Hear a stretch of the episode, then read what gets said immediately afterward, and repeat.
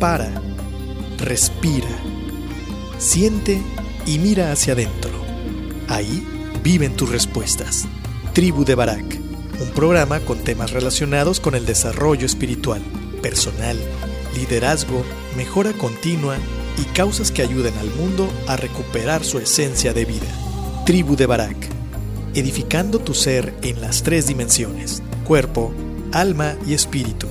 Caminemos juntos hacia lo mejor que la vida nos tiene reservado según nuestra voluntad. Bienvenidos. Y bueno, ya estamos de regreso en este tu programa La Tribu de Barak. Eh, como te decía, estamos cubriendo este, este evento aquí en el Crystal Grand Reflect de Nueva Vallarta. Si no has venido al, a este hotel, eh, hay, hay excelentes sorpresas, hay muy buenas, eh, muy buenas nuevas. Entonces, te invitamos a hacernos extensiva la invitación para que vengas y conozcas este magnífico hotel. Y bueno, te comentaba que este, este evento que, que estamos aquí transmitiendo, bueno, pues es un, es un evento que hacen cada cuatro años, es un grupo religioso, eh, y bueno, con el único objetivo es precisamente de poder eh, reunirse y buscar ser mejores seres humanos, ser mejores personas. Y esto me lleva precisamente a... Recuerda que el programa de la tribu de Barak no tiene que ver con religión, pero sí tiene mucho que ver con la parte espiritual. Tiene que ver con la parte de lo que nos complementa, con la parte de lo que realmente somos en esencia. Y bueno, eh, en esta ocasión que se nos invitó a cubrir este, este evento. Hemos tenido la oportunidad, ellos eh, comenzaron ayer a, sesionar con, con, algunas partes.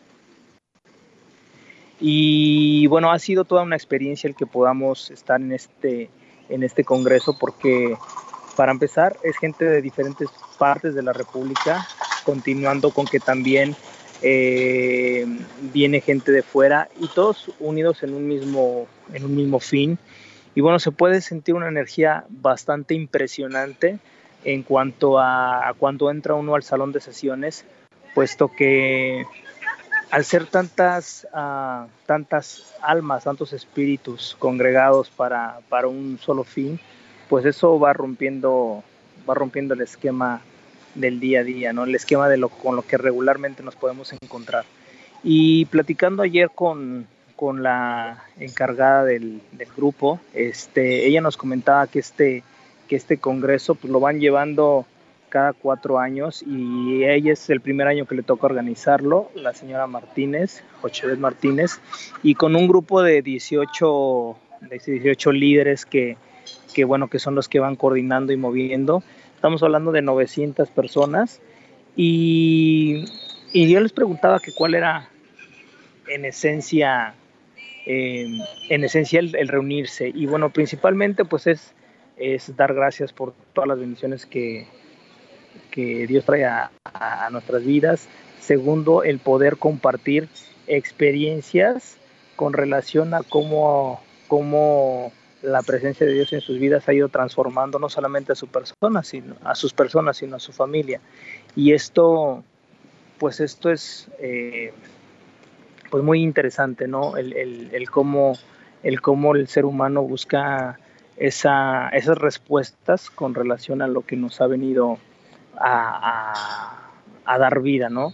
Eh, hace un par de un par de semanas, yo creo que una semana platicando, estamos comiendo con, con mi hijo Bruno y mi madre y él nos lanza una pregunta de la nada y nos dice, ¿cuál es el sentido de la vida?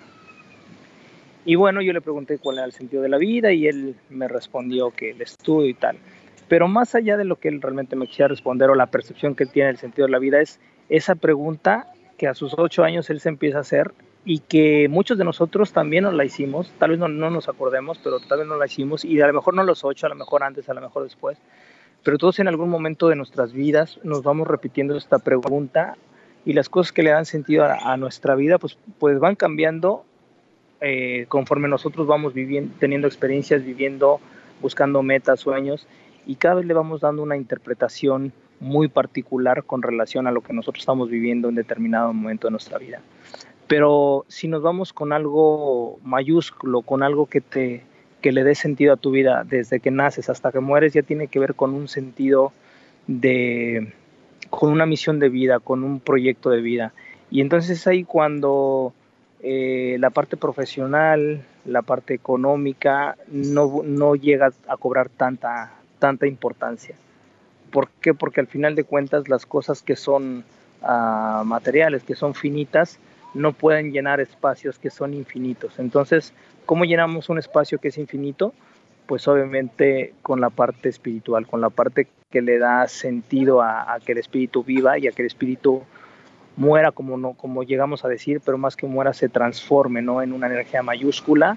Digamos que tenemos este este vehículo, este cuerpo que, que conocemos con nuestro cuerpo, pero que cuando morimos damos un paso hacia, hacia un cuerpo más grande, hacia un cuerpo mayúsculo, y este traje que nos queda pequeñito, pues lo dejamos colgado y nos vamos hacia una parte todavía más, más grande, ¿no? Y entonces cuando tenemos congresos como esto que nos podemos dar cuenta que la suma de todas estas almas, de todos estos espíritus, buscan buscan lo mismo en esencia, podemos llegar a ver que los, el, mover de esa energía, el mover de Dios, bueno, pues eh, va siendo, eh, se, va palpando más, se va, se va sintiendo en, energía. Te puedo contar que, que mm, son muchas, como muchos los caminos que cada uno de nosotros podemos elegir para conocer nuestra espiritualidad, que tienen que ver precisamente con, eh, eh, algunos le llamamos religiones, o algunas son religiones este, de diferentes tipos, ¿no? Algunos creen en varios dioses, otros en uno, otros en, diferentes cosas. Eh, hay otra gente que cree solamente en, en, en el cosmos, ¿no? En, el universo. Sin embargo, más allá de, la forma que le pongamos, el fondo es lo que cada ser humano está, está buscando. Y nadie puede buscar lo que no ha perdido. Ese es un punto importante que quiero, que quiero hacerte énfasis en esta mañana. Nadie puede buscar lo que, algo que no ha tenido. Entonces, si nosotros estamos buscando una pertenencia mayor, si estamos buscando un sentido de la vida, si estamos buscando una parte que llene algo que es infinito, pues precisamente es algo que está dentro de nuestro ADN espiritual, algo que está dentro de nuestra conformación como seres humanos, y es precisamente esa, esa energía eh, cósmica, magnética eh, o de, deidades que solamente lo puede llenar precisamente eso, deidades. Eh, si nosotros no estuviera nuestro ADN, pues simple y sencillamente no buscaríamos eso. ¿Por qué? Pues porque no nos haría falta, no lo conocemos, ¿no? Si yo te, te, presento, te regalo una computadora con toda la tecnología, con todo lo que puede hacer y te muestro y vas experimentando y la conoces y, te adaptas y de repente te la quito, claro que tú la vas a extrañar, claro que tú vas a, tener referencias de ella. Pero si tú nunca la conociste, pues no vas a extrañarla, no vas a buscarla. ¿Por qué? Pues porque fue, ajeno para ti.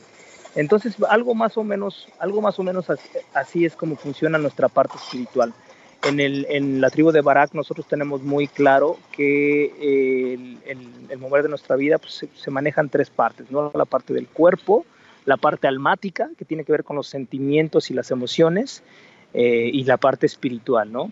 Y cuando estas tres convergen por medio de la mente, la mente es la que le va a dar entrada, la que va siendo el, el hilo conductor de estas tres, eh, de estos tres eh, esas tres partes que viven en, el ser humano, cuando la mente empieza a trabajar en ese sentido y entonces empieza a trabajar con el cuerpo, empieza a trabajar con, el alma, con los sentimientos, con las emociones y sumado a esto nos vamos con la parte espiritual donde nosotros estamos en esa búsqueda, en esa práctica precisamente de lo que es las cuestiones espirituales. Entonces es ahí donde realmente el, eh, nosotros como una entidad tripartita nos convergemos en una sola y eso es lo que hace la gran la gran diferencia eh, con relación a alguien que solamente se dedica a su cuerpo o, que, o que, lo gobierna el alma, ¿no?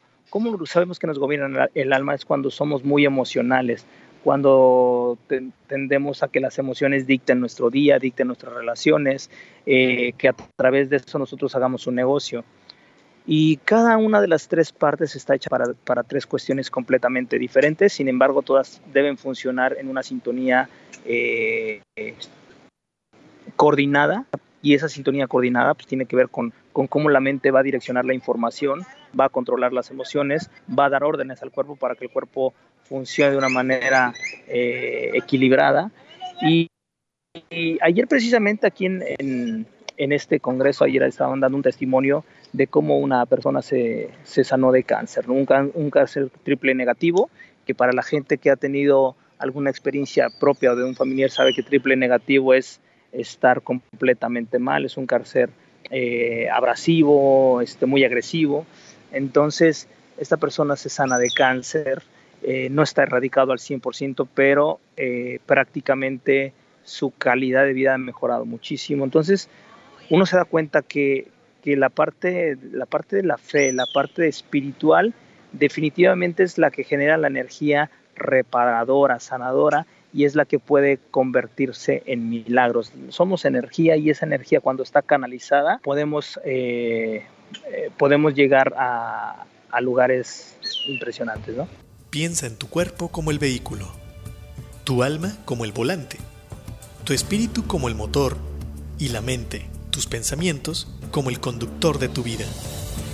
En la tribu de Barak observaremos y edificaremos el vehículo, poniendo al conductor al volante, utilizando el motor en favor de la vida y el bienestar. Todos los viernes, 10 de la mañana, por turismoradio.com.